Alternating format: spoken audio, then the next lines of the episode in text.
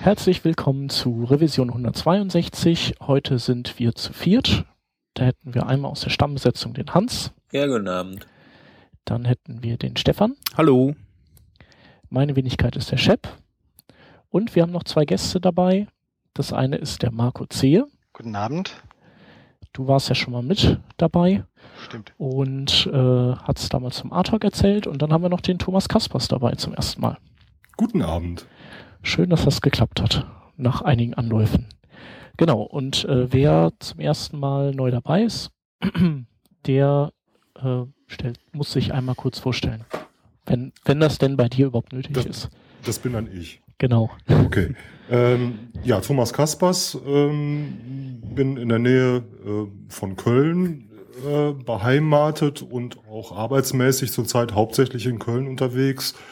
Ähm, baue Webseiten ähm, eigentlich so lang, wie es Webseiten gibt, also so seit Mitte der 90er Jahre so ungefähr.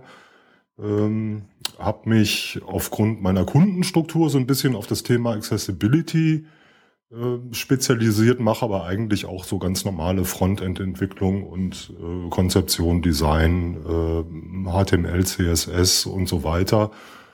Jo, muss reichen. Ja, das ist doch schon mehr als genug. Genau, ähm, deswegen werden wir diese Revision auch ähm, oder haben wir ein paar ähm, Accessibility-Themen, die wir behandeln werden, weil ihr zwei euch da gut auskennt.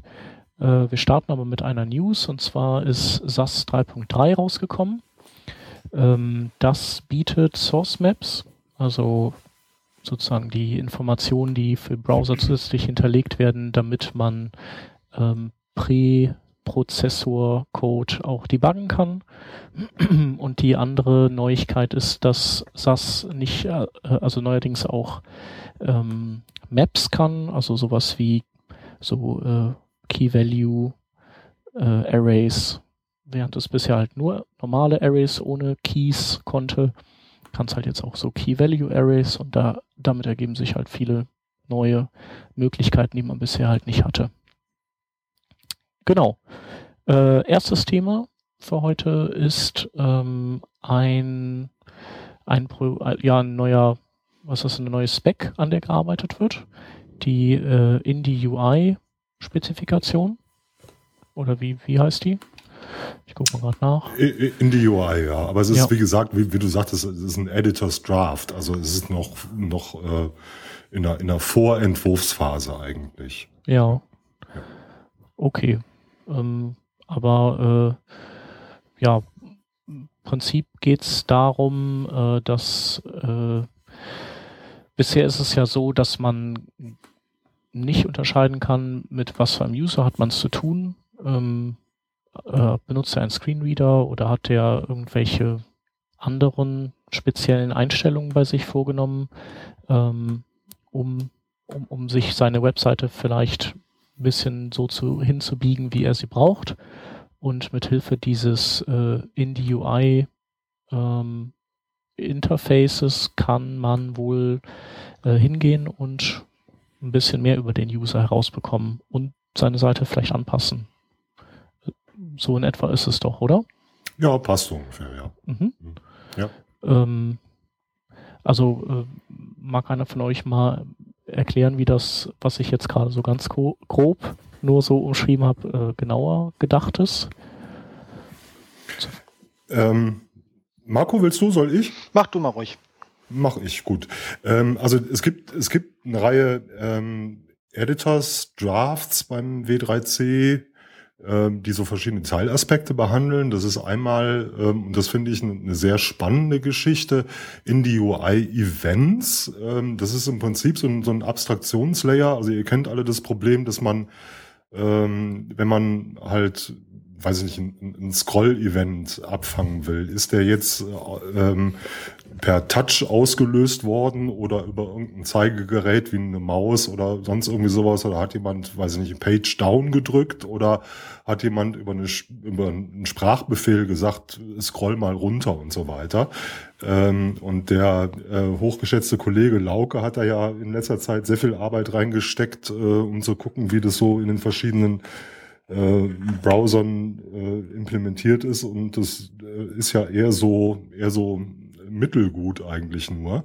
Und das ist im Prinzip eigentlich so ein, naja, im Prinzip äh, geht es eigentlich nur darum, ähm, die Webseite hat sich jetzt irgendwie nach unten verschoben. Warum ist die nach unten verschoben worden? Ist es jetzt aufgrund von einem, einem Touch-Event oder weil jemand auf dem Mausrädchen gedreht hat oder weil jemand den Sprachbefehl gesagt hat, geh mal einen halben Meter runter oder sowas ist ja letztendlich egal.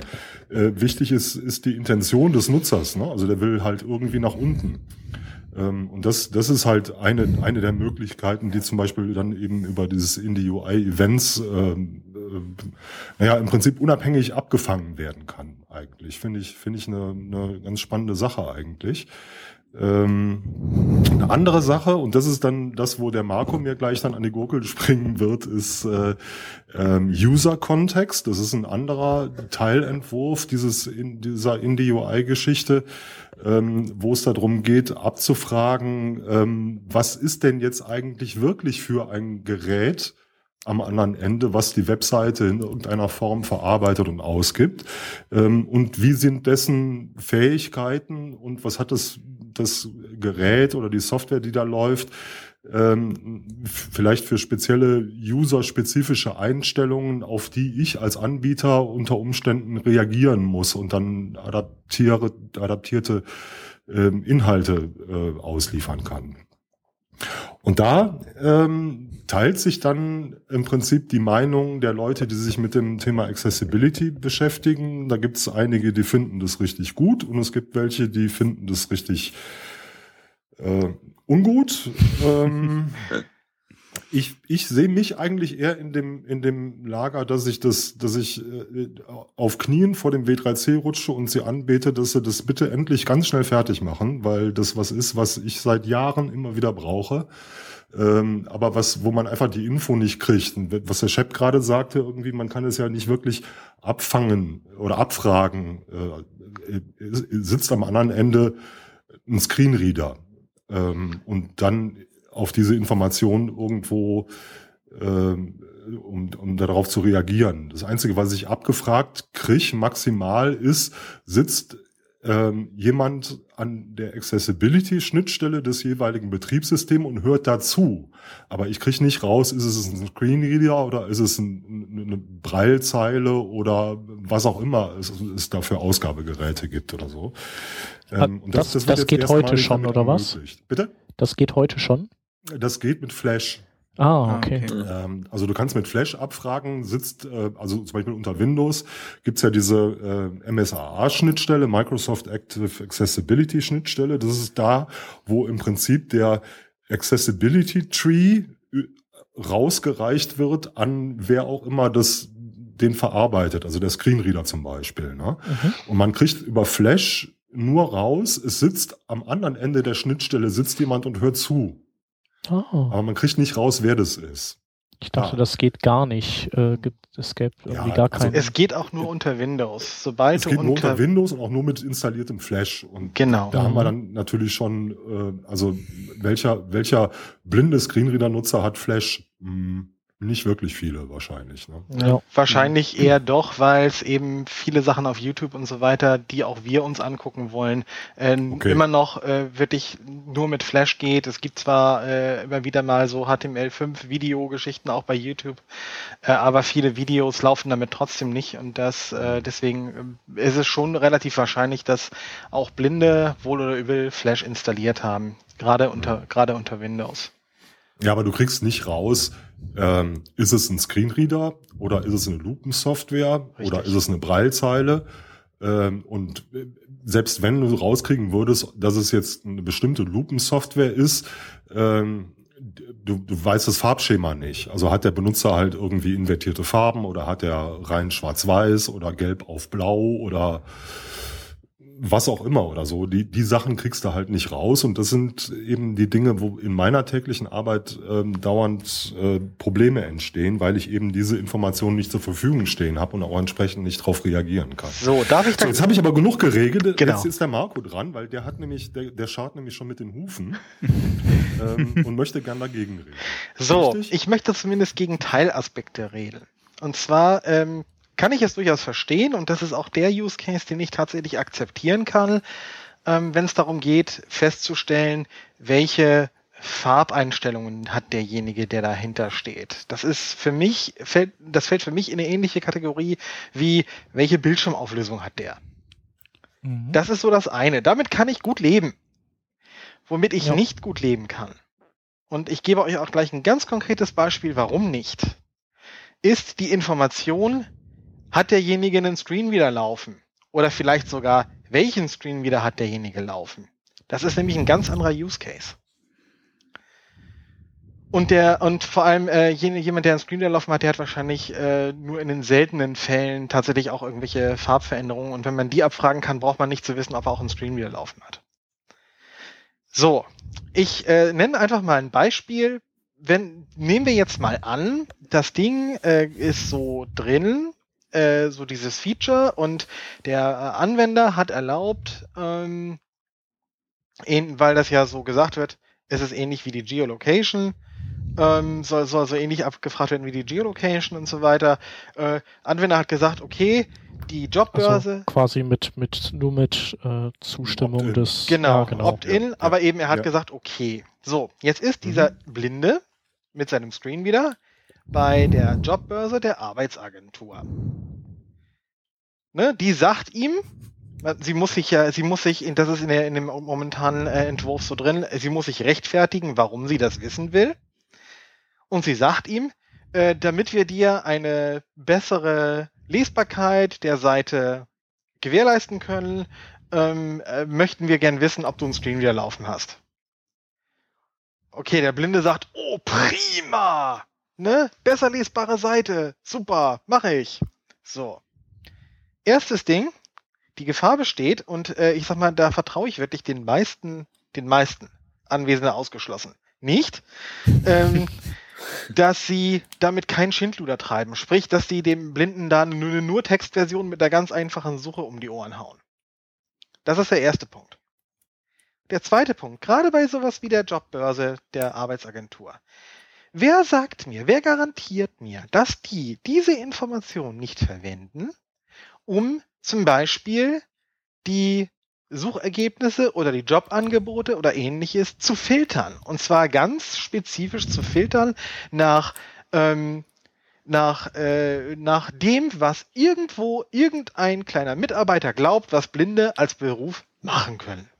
Zum Beispiel kriegt er dann nur noch die Werkstattangebote oder er kriegt die Masseurangebote, vielleicht noch Anwälte, vielleicht noch irgendwelche Musikerstellen. Blinde sind ja alle so musikalisch und so weiter. So. Das ist das große Problem, was ich hiermit habe. Denn es erlaubt eine Art Fingerprinting unter dem ja, Mantel der äh, angeblich besseren Accessibility, ähm, die nicht gut ist, weil sie eine ja, weil sie erlaubt, äh, Dinge zu filtern. Ne? Zum Beispiel kann auch eine Bank sagen, wenn sie rauskriegt, oh, das ist ein Streamer, wir halten dich nicht für geschäftsfähig, du kriegst bei uns kein Konto. Oder mhm. du willst als Blinder eine Kreditkarte? Nee, das ist uns viel zu risikoreich, kriegst du nicht.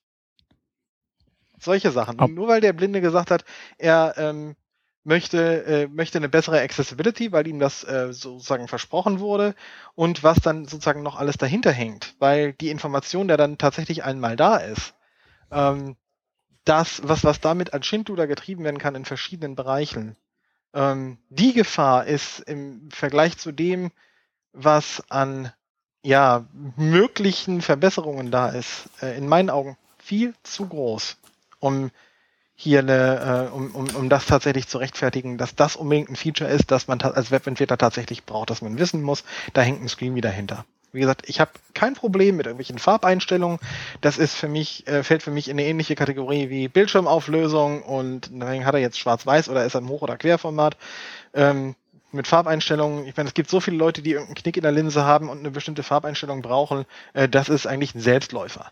Aber die Sache mit der mit dem Screenreader-Screening halte ich für unglaublich problematisch und deswegen will ich das da nicht drin haben. Sagen wir es mal so. Mhm. Boom. Ich sitze hier mit einem fetten Grinsen. Ähm, ich, ich muss jetzt ein bisschen vorsichtig sein, weil es äh, Dinge gibt, wo ich halt äh, ein, ein ähm, mehrere Zentimeter dickes NDA unterschrieben habe und äh, bestimmte Sachen einfach nicht erzählen darf. Aber das betrifft unter anderem das konkrete Beispiel, was der Marco gerade äh, angeführt hat. Ähm, eine Sache vorneweg, äh, das, das Beispiel, Marco, was du da gesagt hast mit dem äh, mit der Jobbörse der Arbeitsagentur, der, der Vergleich, der, der hinkt so ein ganz kleines bisschen, weil man mag das jetzt doof finden oder nicht, aber üblicherweise ist es ja so, dass die dass, dass äh, Menschen mit Behinderungen und insbesondere blinde, stark sehbehinderte und so weiter ja vom Integrationsfachdienst betreut werden und nicht von der Arbeits, von der normalen, in Anführungsstrichen, äh, Jobbörse der Arbeitsagentur.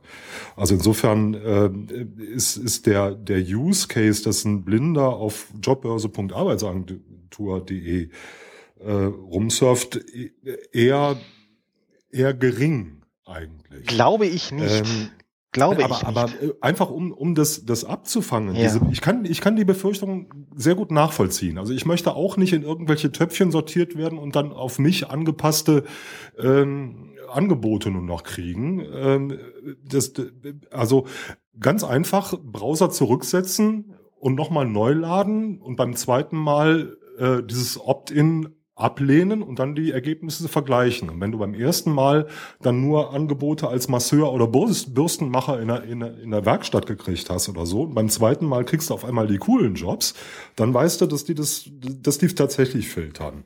Aber bis, bis der Nachweis äh, erbracht ist, dass tatsächlich das zum Filtern benutzt wird, würde ich das erstmal, erstmal nicht so pauschal ablehnen eigentlich. Ähm also kann man ja, kann man ja eigentlich da, damit ja relativ einfach feststellen, ob das missbraucht wird. Ne? Und das ist halt eben äh, auch was, was der Arbeitsgruppe beim W3C, der, der ähm, James Craig, einer der, der Editors von, von dem Draft, hat es ja auch bei Twitter auch immer wieder betont, dass das ganz, ganz wichtig ist, diese, diese ganzen Privacy-Geschichten, die, die man da drumrum konstruieren kann, die haben die alle auf dem Radar und das wird auch sicher berücksichtigt werden. Klar, Trotzdem wird mit irgendwas Schindluder getrieben werden. Ähm, aber letztendlich, naja, ich meine, Schindluder kann man auch mit einem in HTML mit einem H1-Element treiben. Ne? Also alles, jede Technologie wird irgendwo missbraucht werden oder so. Das ist aber nicht ein Grund, die Technologie generell mhm. abzulehnen, sondern eher die Anwender äh, besser aufzuklären, was man damit auch alles Vernünftiges machen könnte. Ähm, konkretes Beispiel, was du eben auch angeführt hast, waren, waren ähm, diese benutzerdefinierten Farben. Ähm, also für die, die Zuhörer, die das vielleicht nicht wissen, ähm, sehr viele Sehbehinderte haben eigene Farbschemata am Rechner, rechnerweit, also nicht nur im Browser, sondern ähm, global über die Betriebssystemeinstellungen äh, sich bestimmte Farbschemata eingestellt, weil sie eben aufgrund ihrer Sehbehinderung zum Beispiel eine Blendempfindlichkeit haben können und mit schwarzem Text auf weißem Hintergrund nicht klarkommen und deswegen die Farben invertiert haben und ähnliches. Es gibt so ein paar kleine Tricks, wie man, wie man ähm, auch als Webseite rausfinden kann, ähm, ob der Benutzer mit, mit eigenen Farben unterwegs ist, indem man zum Beispiel einfach ein verstecktes Diff mit ähm, Border Color versieht, mit unterschiedlichen Borders. Ähm, und dann per JavaScript guckt, welche Farben haben die denn tatsächlich. Weil ähm, die, die meisten äh, Farbschemata, die ich so unter macOS, Windows und so weiter kenne, machen die Borders dann alle gleich, nämlich in der vom Benutzer äh, festgelegten Schriftfarbe. Das heißt, wenn ich dann per Skript gemessen habe, oh, äh, die Border hat auf, ist auf einmal hinten schwarz oder transparent und hat einen gelben Rand, dann weiß ich, äh, dass der Benutzer eben mit einem eigenen Farbschema unterwegs ist und kann darauf entsprechend reagieren.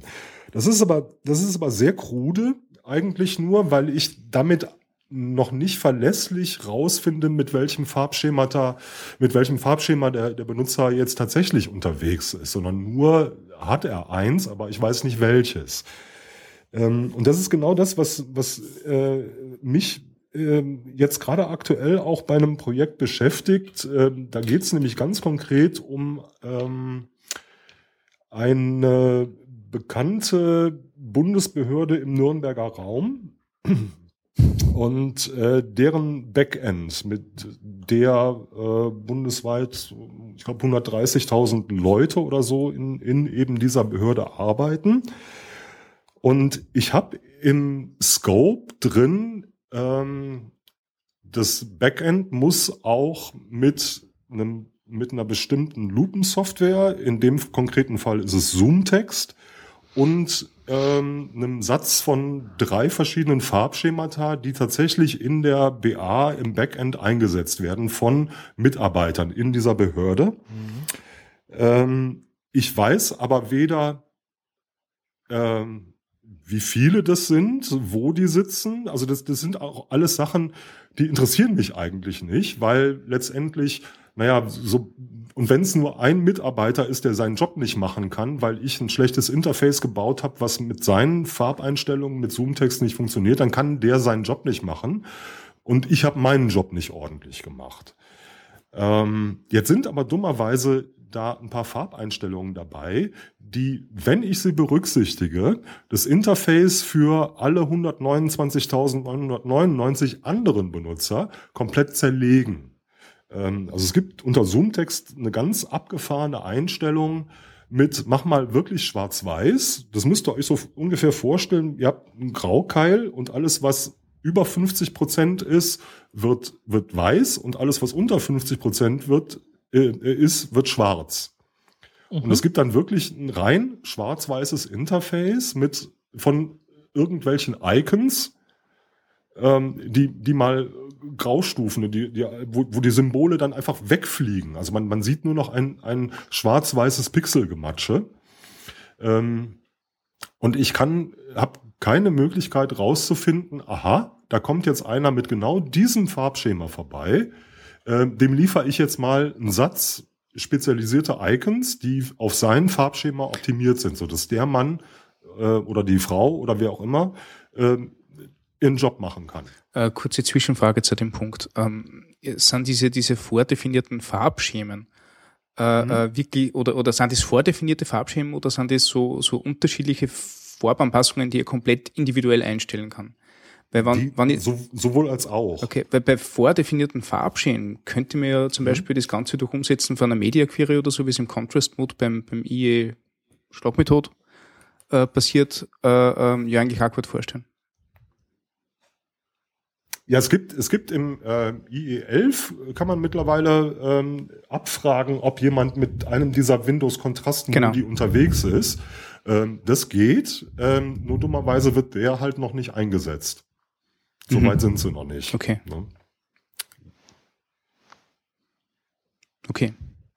Hm. Also das, das ist für mich einfach ein, ein, ein, ein ganz großer Use Case, äh, weil da eben jemand, äh, also entweder kann, kann einer oder mehrere Leute ihre, ihren Job nicht machen, ähm, oder ich mache ein Interface, was für deren Bedürfnisse optimiert ist und dann können aber 100.000 andere Leute ihren Job nicht mehr oder nicht mehr richtig machen oder kriegen einfach ein Interface, wo die mir sagen, nee, sorry, ne? Also damit kann ich jetzt auch nicht arbeiten, weil mir das viel zu kontrastreich ist eigentlich. Ne?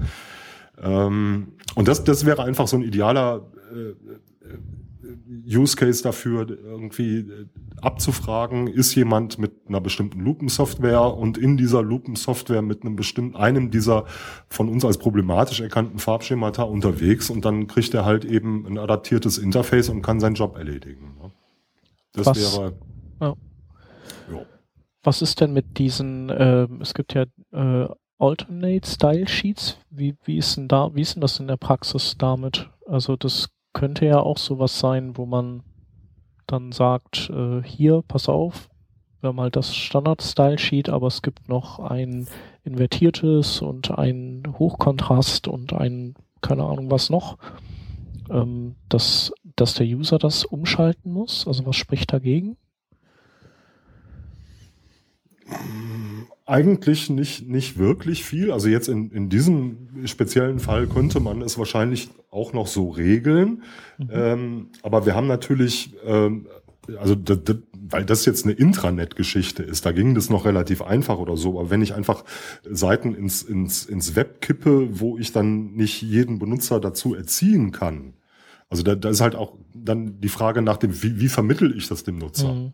Ja. Das wäre jetzt auch meine Frage. Also, da müsste ich dann jedem Nutzer, ob er es braucht oder nicht, versuchen zu erklären mit, ach übrigens, wir haben hier auch noch, das ist ja quasi so der Style Switcher 2.0 eigentlich. Ne? Mhm. Ähm, äh, das wollen wir auch nicht. Nicht wirklich.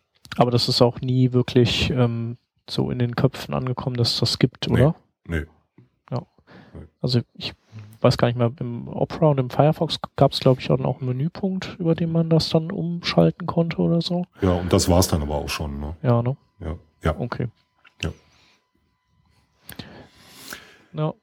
Ja. Ähm, gut, das ja. stimmt natürlich, dass man das rausfinden kann, dann ob ein User sowas aktiv hat, indem man die, die äh, angewandten Styles dann, dann ausliest oder, mhm. oder Match Media ist ja dann auch vorgesehen, also da, das macht ja keinen Halt davor, da kann man dann auch direkt mit JavaScript mhm. äh, ohne Umweg rausfinden, ob jemand mhm. sowas benutzt.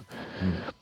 Also was, was auch, was mir äh, ähm, der Marco hatte da ja einen, einen wie, wie ich finde, sehr guten und, und auch wirklich nachvollziehbaren äh, Blogpost zu dem Thema geschrieben, warum eben Screen Reader Detection äh, eine schlechte Sache ist oder so. Ähm, ich ich folge dem nicht, aber ich, ich finde, das, das ist sauber und gut verargumentiert und so weiter, aber ich komme halt einfach zu anderen Schlüssen, weil, weil ich denke auch, ich, ich sehe da auch für, für Screenreader-Nutzer ähm, wirklich mehr, mehr Chancen als, als Risiken. Alleine schon deswegen, weil Screenreader-Nutzer ja nicht unbedingt immer heißt, derjenige ist vollblind. Ähm, also wirklich jemand, der, der äh, null oder nahe null verwertbare Sehkraft noch hatte eigentlich, sondern ähm, es, also ich, ich selber auch und ich bin, ich habe noch nicht mal eine Brille.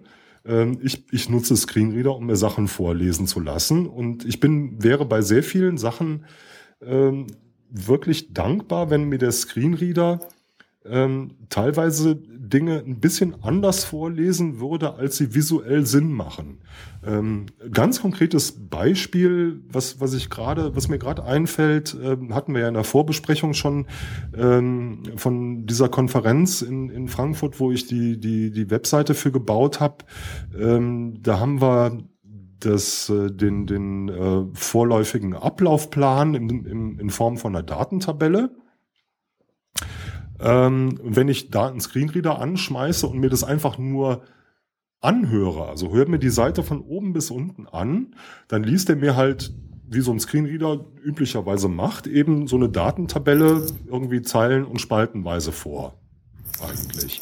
Das heißt, ich kriege dann eben ähm, erstmal die ganzen, die ganzen Spaltenköpfe nacheinander vorgelesen und dann geht der zeilenweise da durch, wenn ich sage, lese mir die ganze Seite vor, ähm, so dass mir beim, bei diesem linearen Vorlesen der komplette Zusammenhang von der Datentabelle ähm, verloren geht.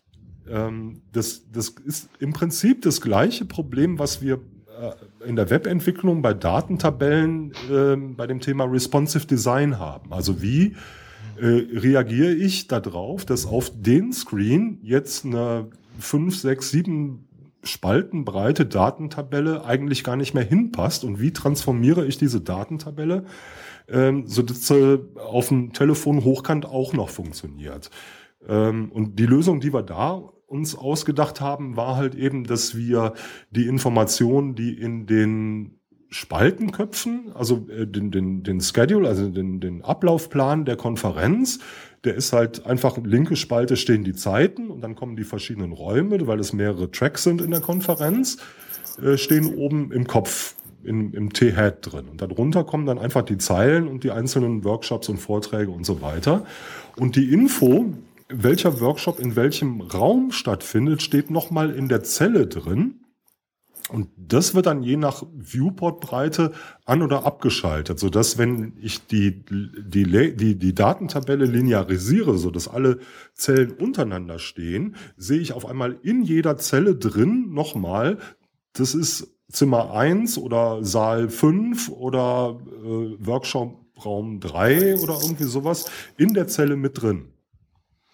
Und das ist äh, auch ein idealer Use Case eigentlich dafür, wenn ich mir diese Seite im Screenreader vorlesen lasse. Dafür muss ich ja noch nicht mal blind sein. Ich kann auch einfach nur irgendwie mir die, die Seite vertonen und mir morgens auf dem Weg zum, äh, zur Arbeit im Auto anhören und, und höre die von unten. Und dann habe ich trotzdem die Info, irgendwie, der Workshop ist in Zimmer 1, der Workshop ist in Saal 3 und so weiter, in der Zelle direkt mit drin.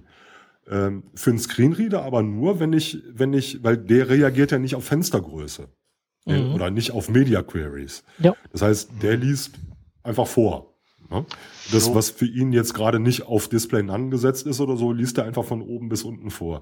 Und das wäre eigentlich ein idealer Use, Use Case, wo man dann auch abfragen könnte, hör mal, Seite wirst du gerade vorgelesen, dann bereiten wir dir mal den Content so auf, dass er auch vorgelesen noch Sinn macht. Also komplett losgelöst von diesem, von diesem, ähm, äh, da, oh, da ist ein blinder Nutzer. Mhm. Ne? Sondern, ja. sondern einfach nur die Modalität. Also wird das jetzt gerade auf dem Bildschirm ausgegeben oder wird es auf dem Lautsprecher ausgegeben? Und auf dem Lautsprecher machen andere Sachen mehr Sinn als auf dem Bildschirm oder in einer anderen Struktur eigentlich. Und das ist wieder ein idealer Fall dafür, ähm, abfragen zu können, wie wirst du denn gerade ausgegeben? So. Und mich interessiert es in diesem Zusammenhang überhaupt nicht. Das geht mir sowas von an der dafür vorgesehenen Stelle vorbei. äh, das, ob, de, ob der, der sich das anhört, jetzt blind ist oder eine Leserechtschreibschwäche hat oder im Auto sitzt oder irgendwie sowas. Das ist, ne, das, das ist mein Anwendungszweck und nicht, oh, der ist ja blind. Und deswegen muss ich dem jetzt irgendwie Content anders aufbereiten. Nee, kratzt mich nicht, sondern die, die Seite kommt auf, aus dem Lautsprecher. Das ist das, was mich interessiert. Eigentlich. Mhm. Und dann macht es durchaus öfter mal Sinn, Sachen anders aufzubereiten. So, ein paar Punkte dazu. Ja. Ähm, zum einen, äh, die meisten äh, in Anführungsstrichen normalen Webnutzer kommen wahrscheinlich gar nicht auf die Idee, sich so ein Ding vorlesen zu lassen. Durch die Verbreitung von VoiceOver auf, auf, auf i-Geräten vielleicht jetzt ein paar mehr als früher. Aber ich sag's mal so, du bist da tatsächlich eine Ausnahme. Du kennst das nämlich. Ich, meine, ich, ich kriege selbst heute nach 25 Jahren äh, Computernutzung immer noch die Frage gestellt, wie kann ein Blinder denn einen Computer benutzen? Und zwar regelmäßig. Die können auch gar nicht lesen. Ja, so ungefähr so ungefähr. Ja. Ne?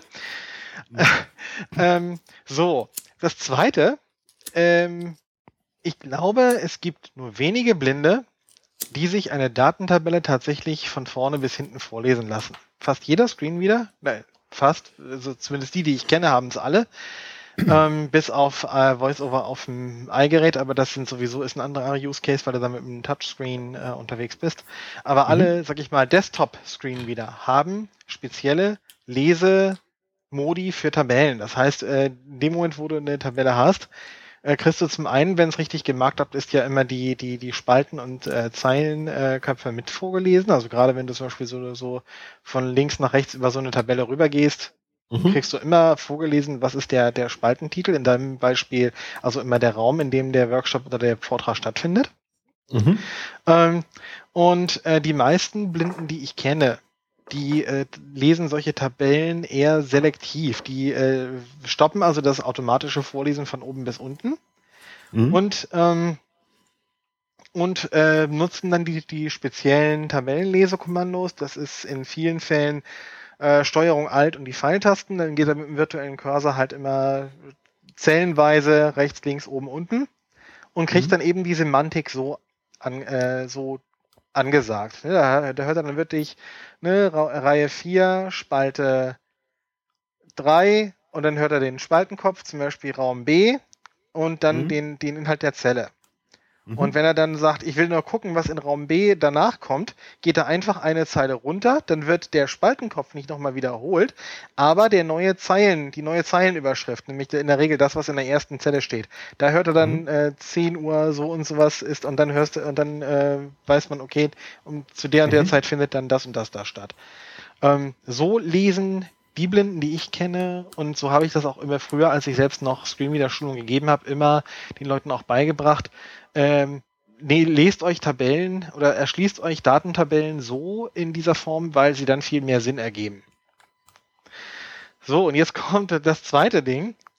Ich kriege die Sachen zwar vorgelesen, aber sie werden ja bei mir genauso auf dem Bildschirm angezeigt wie bei jemand anderem auch. Und ähm, ich äh, weiß, dass viele Sehende, wenn, wenn sie mit ihren blinden Kollegen zusammenarbeiten, sowieso schon relativ verwirrt sind, wenn es um äh, wenn es um die Darstellung und von, äh, geht oder ganz klassischer Fall, wo bist denn du jetzt eigentlich? ja, weil ihr euren Screenreader immer so schnell gestellt habt.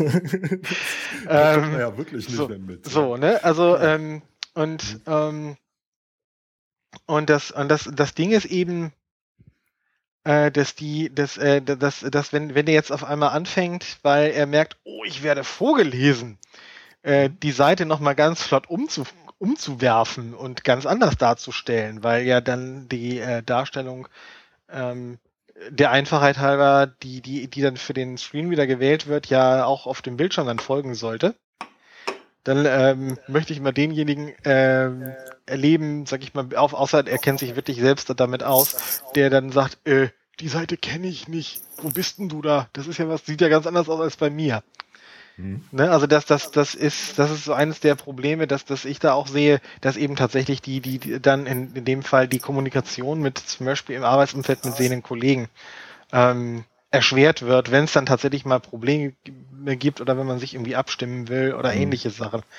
Also das, das ist eben auch so eine, auch so eine Sache. Ne? Ich meine, diese, diese alternativen Inhalte, schön und gut, die äh, müssen natürlich synchron gehalten werden. Ne? Also die müssen aus derselben Quelle gespeist werden, so dass das nicht, wie, wie was du ja auch in deinem Blogpost schriebst, schrubst, äh, das, das ist so quasi die barrierefreie, in Anführungsstrichen, nur Textversion oder so, die mhm. ja immer veraltet war. Eigentlich. Richtig. Da stand ja immer was ganz anderes als in der, in Anführungsstrichen, normalen Version. Eigentlich. Das ist ja, das ist ja bei das diesen äh, M-Dot-Seiten ja auch genau ja, das genau Gleiche. Das ne? Gleiche. Da steht ja, ja, auch immer irgendein veralteter Käse eigentlich.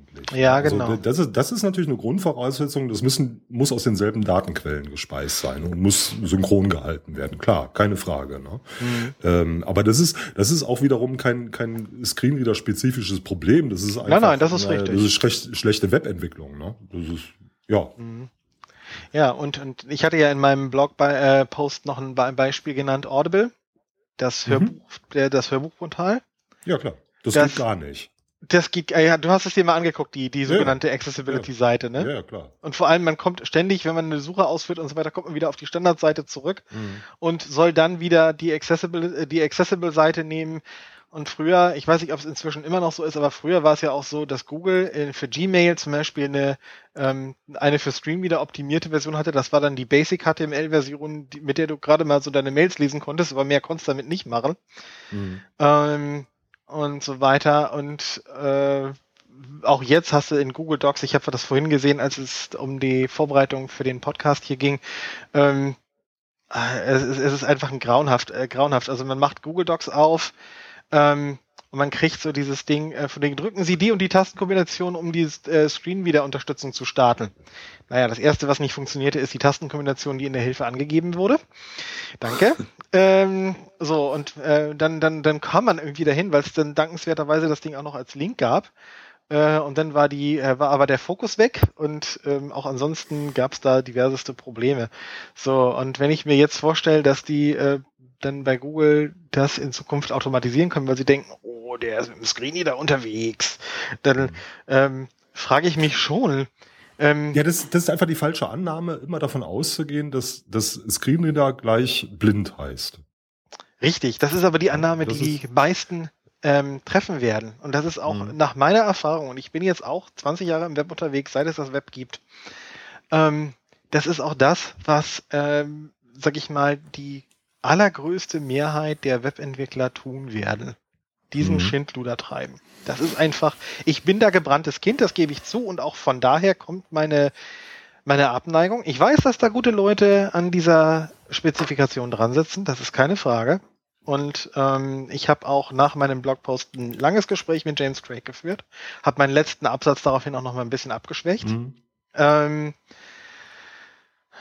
ähm, und ich sag mal, jein. Also ich glaube schon, dass auch die, die Use Cases, die er mir gegeben hat, äh, lösbar wären mit einer vernünftigen API-Geschichte und vernünftigen Markup-Ergänzungen, ohne dass man gleich äh, solche großen Abf Abfragegeschütze auffahren müsste. Ähm, ich weiß es aber nicht ganz genau und und und äh, und ähm, und so weiter, aber ich vermute, dass es tatsächlich äh, gingen würde, wenn man sich da mal richtig reinkniet. Also gerade was um, um die um die Layout-Geschichten in Google Docs und iWork und so weiter geht. Ähm, das ist ja mit, mit einer der treibenden Kräfte dahinter. Ähm, und so weiter. Und das, an das, und ich, wenn das da was Besseres her muss, ist klar. Google Docs ist äh, so, die schieben im Moment praktisch alles, was sie gesprochen haben wollen, in eine Y-Aria Live Region. Mhm. Hm. Ne? Das Ding äh, spricht und dann ist es weg. Und ähm, es funktioniert nicht in Braille, es funktioniert nicht, dass man zum Beispiel so Dinge tun kann, wie die aktuelle Zeile lesen und so weiter. Einfach weil Google gesagt hat, ähm, das, was wir layoutmäßig machen wollen, das können wir in ARIA nicht abbilden. Und mhm. deswegen machen wir eine ja vom vom äh, vom normalen User versteckte gespiegelte Text-Aria, in der immer nur sozusagen die aktuelle Zeile abgebildet wird und daran editiert der Benutzer und ähm, der Rest wird ähm, äh, woanders gelayoutet und dann äh, die Info, die der User abfragt, ähm, als als Live Region in den in den Screen wieder zurückgepumpt. Mhm. So funktioniert Google Docs im Moment. Und äh, ja. so wie es funktioniert, funktioniert es schlecht. Ja, ja, klar, weil, weil die natürlich von der, von der falschen An, äh, Annahme ausgehen, dass, dass Screenreader immer automatisch irgendwie blind heißt. Ne? Mhm. Ähm, gut, ich, also ich, gehört nicht viel Fantasie dazu, äh, dass, dass man auch als, als Mensch mit einer Leserechtschreibschwäche sich Google Docs Inhalte auch durchaus mal vorlesen lassen kann. Ne? Ähm, mhm. Also insofern äh, ist, ist, ist da der Fehler nicht bei Screenreader Detection zu suchen, sondern eigentlich bei der, bei der falschen Annahme.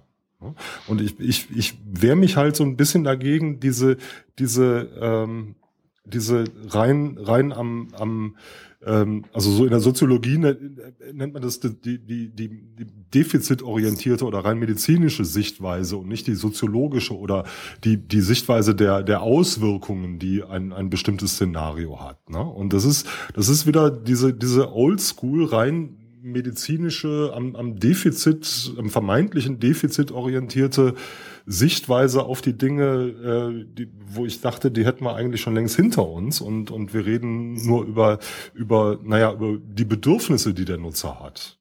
Und dann, dann ist es letztendlich egal, ob er jetzt gerade nichts sieht oder schlecht lesen kann oder mhm. äh, äh, vielleicht auch nur schlecht sieht äh, und, und halt angepassten Content einfach wirklich benötigt, um seine Aufgabe erledigen zu können. Ne? Also deswegen, ja. deswegen würde ich da wirklich für plädieren, so von dieser reinen, es geht bei dieser ganzen Indie-UI-Geschichte nur darum, irgendwie rauszufinden, ob da ein blinder Screenreader-Nutzer dran sitzt. Ne? Also das ist so weit entfernt von der, von äh, dem, worum es da eigentlich wirklich geht und was damit erreicht werden kann oder soll. Ja. ja? Vielleicht muss, der, der, muss auch der, muss es vielleicht auch äh, umbenannt werden, dass es einfach nicht äh, Screenreader heißt, sondern vielleicht ähm, ähm, Audio oder sowas. Mhm. So in die ja, Richtung. Das, äh, was, was da nämlich auch noch hinzukommt, ist, dass äh, die meisten Leute, die du genannt hast, Thomas, also die äh, zum Beispiel jemand mit einer Leserechtschreibschwäche, der braucht keinen Screenreader, der, der, der muss oder der sollte sich wahrscheinlich sogar keinen NVDA oder einen guten JAWS wäre eh viel zu teuer äh, für, den, für den Anwendungsfall installieren, sondern der bräuchte im Zweifelsfall irgendwas, was ihm tatsächlich die Webseite vorlesen kann. Sprich ein, mhm. eine Möglichkeit, wie zum Beispiel gibt ja im, im, im Safari für Mac, äh, gibt es ja die Möglichkeit, dass man Text in genau. die, in, in, Lies in, mir den vor. Ne, lies mir ja. den vor und so weiter. Oder schick's, Windows, schick's an iTunes oder schick's, sowas. Ja, ne? genau, ja genau. Systemdienst eigentlich. Ja, genau, genau, ja. genau. So, unter Windows, weiß ich, ob es da sowas in der Richtung sogar auch äh, schon gibt. Also im, im Firefox haben wir sowas nicht drin. Ähm, aber äh, ist sicherlich auch einbaubar, dass man sagt, okay, äh, schiebt das jetzt an die Microsoft-Sprache oder was auch immer da gerade installiert ist und äh, speichert als als MP3 oder sowas ab. Ja, Narrator oder ja, oder Narrator, ja genau, Narrator ist ja wieder ist ja wieder sehr auf Blinde spezifisch, äh, mhm. spezifisch abge abgerichtet, hätte ich mal gesagt. Das ist ja mhm. ähm, wieder ein, ein, ein Screen wieder, der speziell auf auf die Bedürfnisse Blinder abgestellt wurde. Mhm. Ne, also das, da, da muss man, da müsste man tatsächlich, da, da stimme ich dir durchaus zu. Also die Bedürfnisse ähm, verschiedener Benutzergruppen, sich Dinge vorlesen zu lassen, die sehe ich durchaus auch. Ähm, und äh, wenn es darum geht, das tatsächlich, äh, sage ich mal so zu erkennen, wäre das äh, eine Sache, eine Änderung, mit der ich durchaus leben könnte.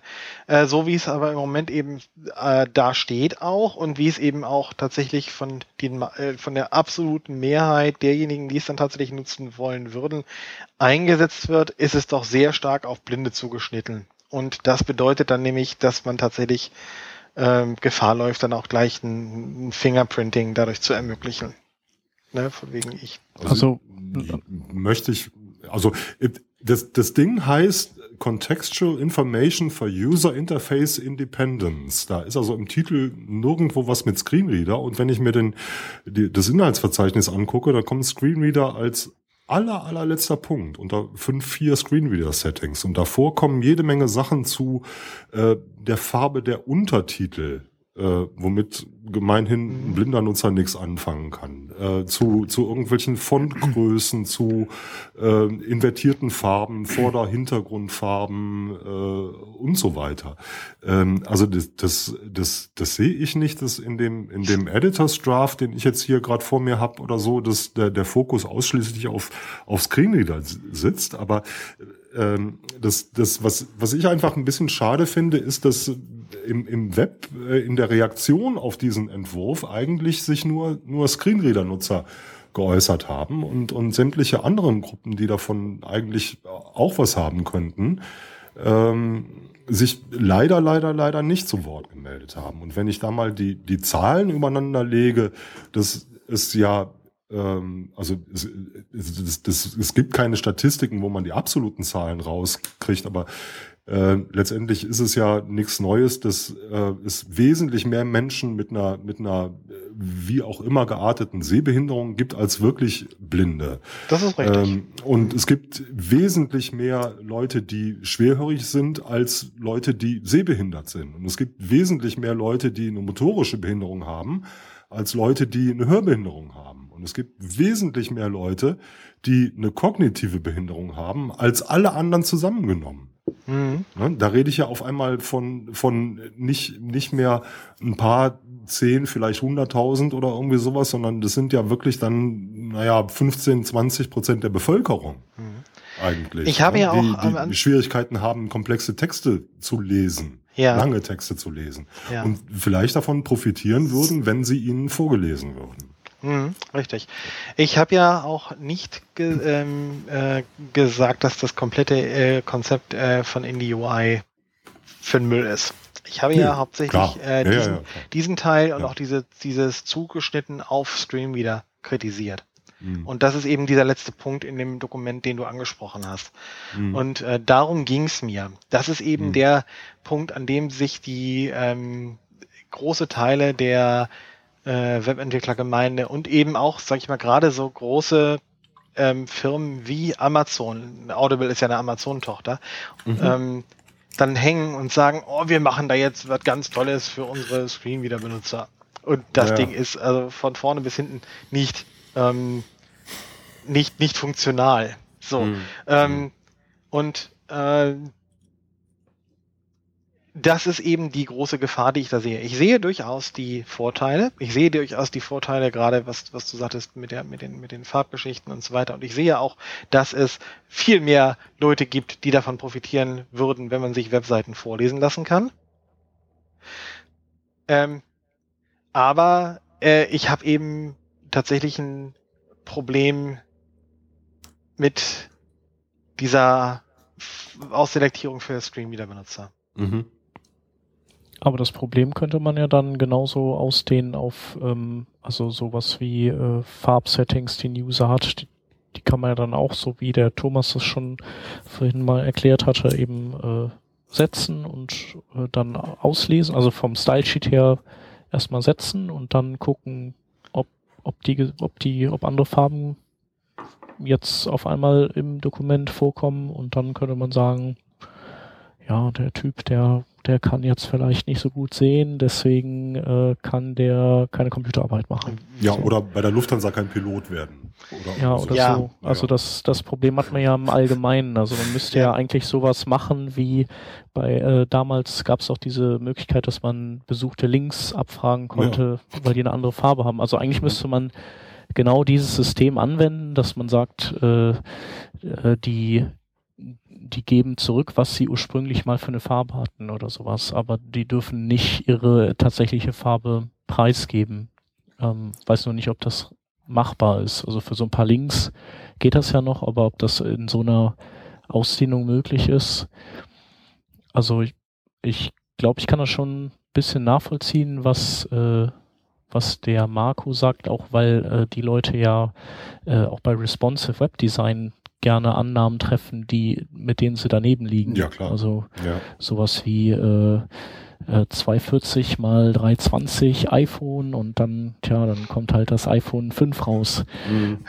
Und ähm, dieses ja. Annahmen treffen, das ist so ein einfach, das steckt so in uns drin, dass, dass wir einfach solche sicheren, ähm, ja, sowieso ähm, Eisschollen suchen, an denen wir uns festhalten, wo wir sagen, da, die Nummer ist jetzt auf jeden Fall ganz klar, klar wie Kloßbrühe, da können wir uns drauf verlassen und das, mhm. das stimmt halt oft gar nicht. Ja.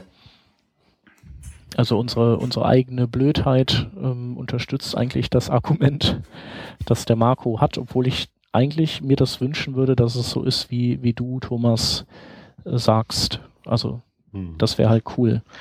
Gut, wie nochmal ganz deutlich, wir reden hier über einen Editors Draft, das heißt, das ist also noch nicht mal was, was äh, zur Kommentierung oder sowas ähm, für die Allgemeinheit, also für eine eher als Spezifikationsentwurf vorliegt, sondern das ist wirklich eine Sache, die im Moment immer noch in den Köpfen, in den Köpfen verschiedener Leute kocht und äh, entwickelt wird und weiterentwickelt wird und das ist auch gut so. Ähm, der, aber es ist eben gut so, dass man tatsächlich da so früh drauf stößt, dass da ähm, äh, dass da solche Dinge tatsächlich ganz klar spezifiziert werden und ganz klar die, hm. die äh, Privatsphäre-Geschichten berücksichtigt werden. Und äh, in meinem Blogpost steht ja, wie ich überhaupt darauf gekommen bin. Ähm, Nochmal kurz zum Hintergrund für die, die es nicht gelesen haben.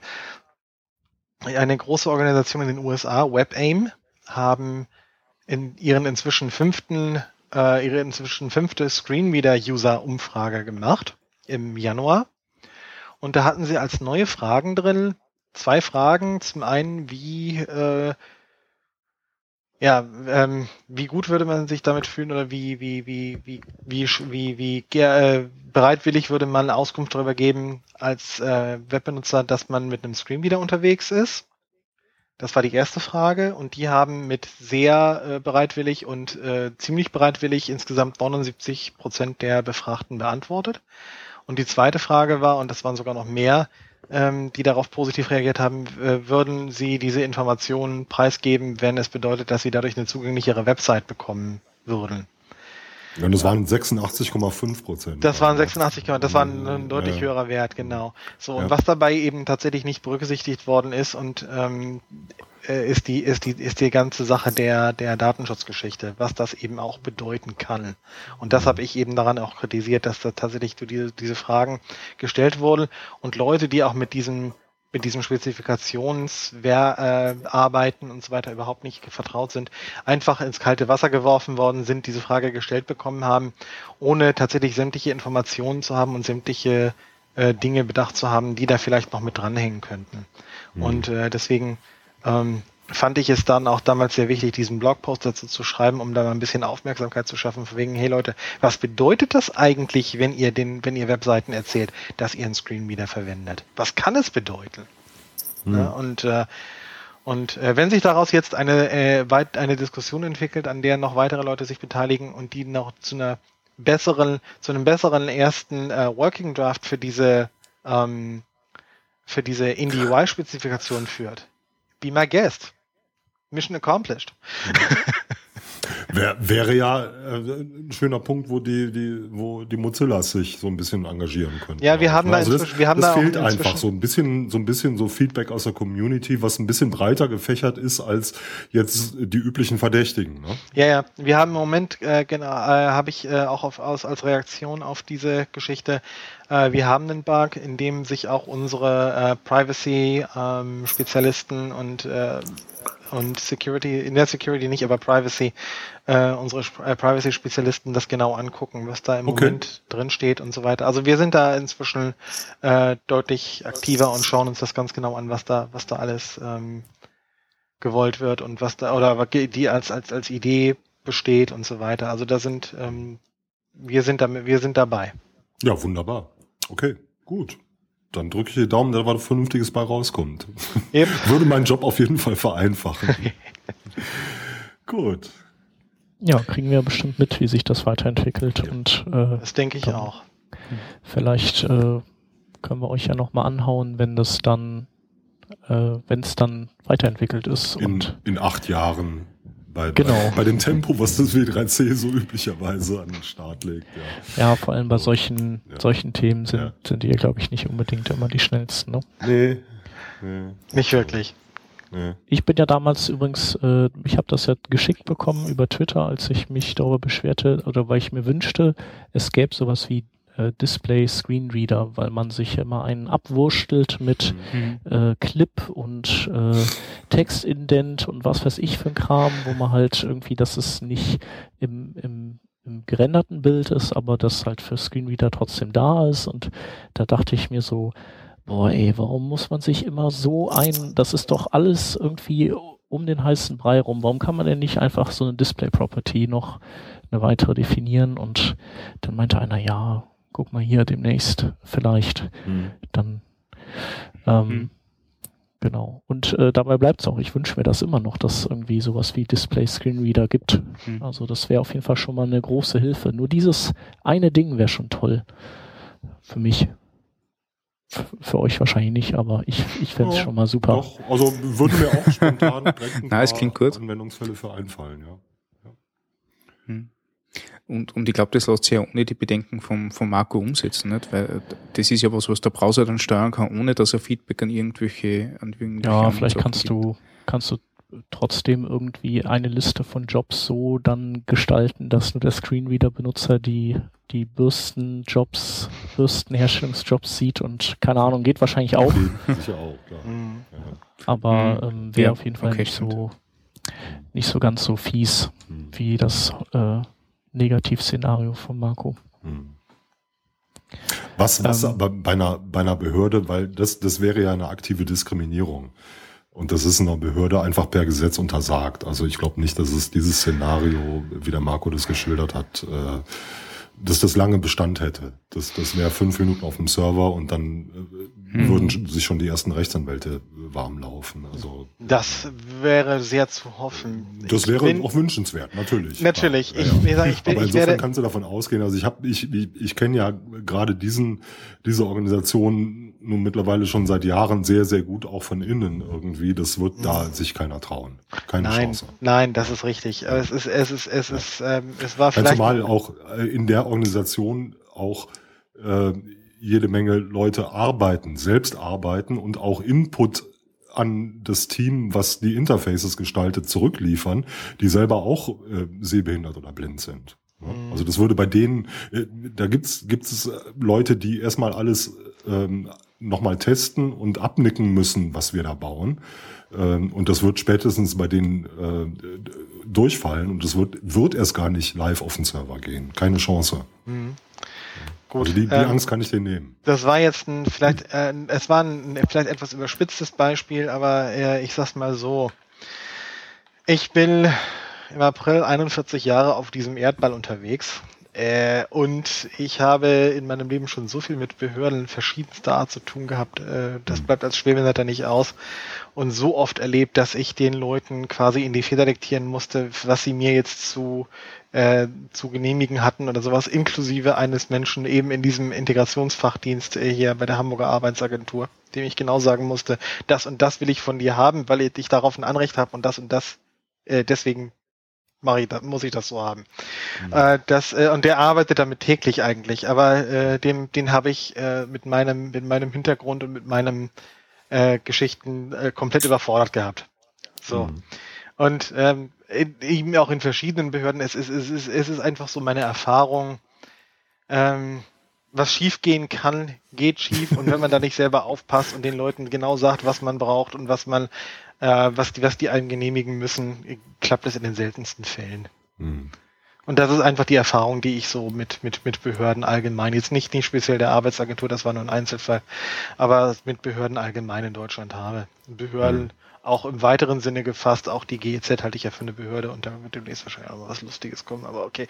Das ist, äh, aber eben, man ist es als, als, äh, also zumindest ich, bei mir ist es wirklich so, dass ich das, äh, im Grunde schon erwarte, dass, dass, dass, dass mir erstmal irgendwelcher Blödsinn von irgendwelchen Behördenmitarbeitern aufgetischt wird, den ich dann mit denen erstmal bereinigen darf. Und ähm, auch aus dieser Erfahrung heraus war eben das, ähm, das Beispiel von vorhin gewählt. Es ist gut, mhm. äh, wenn du mir sagst, dass das, ähm, dass das schon intern vorher durchfallen würde und sowas äh, keine Chance hat. Das beruhigt mich ein wenig. Ähm, ich hoffe nur, dass es in anderen Ländern genauso, ähm, genauso gute Qualitätssicherung bei den dementsprechenden äh, Pendants gibt. Das mhm. äh, wäre sehr wünschenswert. Aber es gibt eben noch viele, viele weitere Beispiele, jetzt zum Beispiel Banken oder halt ja alle möglichen äh, Institutionen, die, bei denen, bei denen eben so ein, ein Screening echt gefährlich wäre.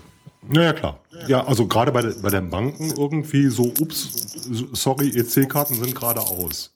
Hm, genau. Ja? Ist mir ja? übrigens vor 20 so. Jahren oder vor etwas über 20 Jahren live ja. äh, von einem Mitarbeiter einer großen Hamburger Bank ähm, auf den Kopf zugesagt worden, sie kriegen von mir keine EC-Karte, weil ihre durch ihre Blindheit ein erhöhtes Sicherheitsrisiko besteht. Hm. Ja ist mir tatsächlich äh, sozusagen Live-Diskriminierung äh, passiert. Ja gut, aber vor 20 Jahren gab es auch noch kein, kein Antidiskriminierungsgesetz. Da könntest du ihm heute den Arsch weglagen. Das ist richtig, aber äh, Banken sind ja, die meisten Banken sind ja nicht staatlich, das sind ja, also ist ja alles privatwirtschaftlich. Die sind aber ja systemrelevant. Systemrelevant, ja, aber ich sag mal, in Deutschland ist das ja alles doch sehr abgeschwächt umgesetzt worden. Also ich bin ja. da naja, Gut. aber jetzt kommen wir in die Politik, jetzt kommen wir vom Thema ab. Wir schweifen leicht ab vom Thema, das ist ja eigentlich auch äh, immer das, was wir hier gerne tun, aber ähm, ich denke, äh, heute haben wir jetzt schon doch äh, ziemlich viel äh, verschiedene Themen beleuchtet. Äh, ich fand es sehr, sehr spannend, sehr interessant, auch wenn ich selbst praktisch nicht viel zur Diskussion beigetragen habe. Äh, ich fand das aber toll, einfach so ähm, euer, sei mal, dann in Anführungsstrichen doch Nerdwissen in unserer Nerd-Kategorie, auch wenn es eigentlich kein Nerdwissen sein sollte, naja, wie auch immer, äh, euer Spezialwissen ähm, da einfach nochmal auch so ähm, auf einem echt hohen Level in Anführungsstrichen fighten zu diskutieren zu sehen. Ähm, fand ich echt sehr, sehr, sehr interessant und sehr cool. Und unser Live-Chat übrigens auch. Also es war großartig. Live, ja. Ja. Es war echt großartig. Und deswegen haben wir auch gesagt, ähm, wir hatten ja eventuell darüber nachgedacht, noch ein paar mehr Themen zu, reinzunehmen, aber ihr, ihr wart auf so einer schönen Welle. Da haben wir gedacht, ähm, brauchen wir gar nicht noch zusätzliche Themen und äh, dann verlinken wir tendenziell eher darauf. Äh, wenn ihr Bock habt, würden wir das, da würden wir dann auch zu den Links übergehen. Ähm, ich weiß nicht, wie das ist. Äh, Marco, kannst, äh, unser Trello-Board ist, wie ist, wie ist da die Usability? Äh, jetzt live äh, sozusagen relativ schlecht. Eher mittel. Eher mittel, okay. genau. Ne, also, okay. Ähm, das. Dann ja, genau, macht, der, nimmt, übernimmt der Stefan äh, die zwei Links, wo ich, äh, mhm. wo ich jetzt dich quasi drauf markiert hatte. Mhm. Ähm, ich fange aber an und zwar mit zwei Grunt-Plugins. Eins heißt Grunt Y-Slow und das andere Grunt Page Speed. Beide machen dasselbe. sind die Grunt-Versionen der äh, Performance-Messwerkzeuge von Yahoo und Google. Und äh, da kann man seinen Output äh, beziehungsweise auch fremde Seiten durchchecken lassen auf Performance-Metriken und bestimmte Grenzwerte einstellen. Und wenn die überschritten werden, also so und so viel Request oder so pro Seite, dann schlägt der Alarm und dann muss man seinen eigenen Code nachbessern. Genau. Jo, und als nächstes haben wir auch noch ähm, so ein bisschen aus dem, aus dem Umfeld, ähm, naja, Code-Analyse, was ja diese Code-Metriken-Tools auch sind, äh, beziehungsweise ähm, ähm, Page-Speed-Metriken-Tools auch sind. Und zwar Parker, ein Tool, was äh, Style-Sheets analysiert dann die paar Metriken darüber herausschmeißt, zum Beispiel, äh, wie groß ist eigentlich das Style Sheet, äh, wenn es zum Beispiel generiert wurde oder mehrere Style Sheets, wie groß sind die ähm, und, und weiß ich nicht, wie viel Selektoren verwendet ihr, ähm, wie viel äh, oder wie ist die Spezifizität von diesen Spe Selektoren und so weiter und so fort. Ähm, wenn man im JavaScript-Umfeld mit Plato zum Beispiel schon mal gearbeitet hat, ähm, wird einem so ein Tool äh, da relativ gut in, in, äh, in den Kram passen, wenn man das denn, ähm, wenn man denn seinen Code genauer analysieren möchte. Mhm. Ähm, die Leute von PayPal haben Twitter Bootstrap einen gehörigen äh, Accessibility Boost verliehen äh, und haben die JavaScript-Plugins äh, optimiert. Ähm, eine Reihe von, also welche genau weiß ich jetzt nicht, äh, sind auf jeden Fall, also laut Markus sehr gut geworden und die Typen dahinter haben echt Ahnung. Äh, kann man auf jeden Fall mal ausprobieren. Ähm, und für Leute, die Bootstrap verwenden, sicher erleichtert es sicher einiges, wenn sie so, so ein bequemes Drop-in dafür haben. Äh, und der Marco äh, hat in seinem Blog einen Artikel geschrieben, warum er äh, wegen VoiceOver und Web von Mac wieder auf Windows umgestiegen ist. Das wird man eigentlich jetzt in der Sendung bequatschen, aber da reicht die Zeit leider nicht. Vielleicht anders mal. Genau. Und als letzt, den, den letzten Link überlassen wir dem Thomas. Da, genau. Ja, ähm, ich hatte noch ähm, auf der Liste die Content Strategy Forum Conference. Ähm, in Frankfurt im Juli wird die sein. Und da läuft im Augenblick ein Call for Papers, wo die Leute, die sich mit äh, Content Strategy hauptsächlich beschäftigen, ähm, darum gebeten haben, nicht wieder nur im eigenen Saft zu kochen, sondern vielleicht auch mal so in die Webentwickler-Szene rein äh, zu äh, ähm, to reach. Schnuppern wahrscheinlich, Schnuppern, oder? Schnupp, nee, rein zu rein to zu reach greifen. Into, wie, wie sagt man das auf Deutsch? Ja, dass man das zu gucken. Zu gucken. ähm, über den Tellerrand zu gucken, aber das ist eine andere Konferenz, die fast ausverkauft ist. Ja. Ähm, und äh, man bat darum, ob nicht vielleicht aus der Webentwicklerszene auch mal zu den Content-Strategisten jemand sprechen möchte und eben das Thema mal aus Sicht der, der Web-Techies und Frontendler ähm, beleuchten möchte. Das Ganze findet man unter csforum2014.com, also Cäsar Siegfried Forum 2014, alles zusammengeschrieben.com. Ähm, da gibt's den Call for Papers im Augenblick. Jo. Wird, wie gesagt, auch verlinkt, ist ja ein Link. Mhm. Und äh, alles andere, was uns, ähm, was uns noch einfällt zu der Diskussion heute, ähm, werden wir auch verlinken. Thomas hatte ja schon in den äh, Vorbereitungen eine ziemlich gute Linkliste zusammengestellt dazu. Genau, genau. Und du hast auch noch äh, ein, zwei Sachen äh, so en passant erwähnt und so den einen oder anderen Screenreader und sowas, den wir mhm. dann auch noch verlinken. Hoffentlich, wenn wir dann daran noch dran denken. Ähm, genau, und euch zweien aber echt ein ganz großes Dankeschön. Es hat super Spaß gemacht und es war auch sehr interessant. Also äh, man konnte es ja hören, dass wir gar nicht viel gesagt haben, ähm, weil ihr einfach so gut lieft und das und wir auch Zuhörer waren. Vielen Dank. Mhm. Vielen Dank gerne. für die Einladung. Ja, danke. danke sehr gerne. Genau, und ähm, ja, wenn es Fragen zu den Themen gibt, dann könnt ihr die beiden auf Twitter ansprechen. Wir werden die Twitter-Handles verlinken und sicherlich auch äh, den Marco in seinem Blog schreiben und äh, genauso könnt ihr auch Kommentare bei uns auf workingdraft.de hinterlassen. Vielen Dank und bis nächste Woche. Tschüss. Tschüss. Tschüss. Macht's gut. Ciao. Tschüss. Ciao.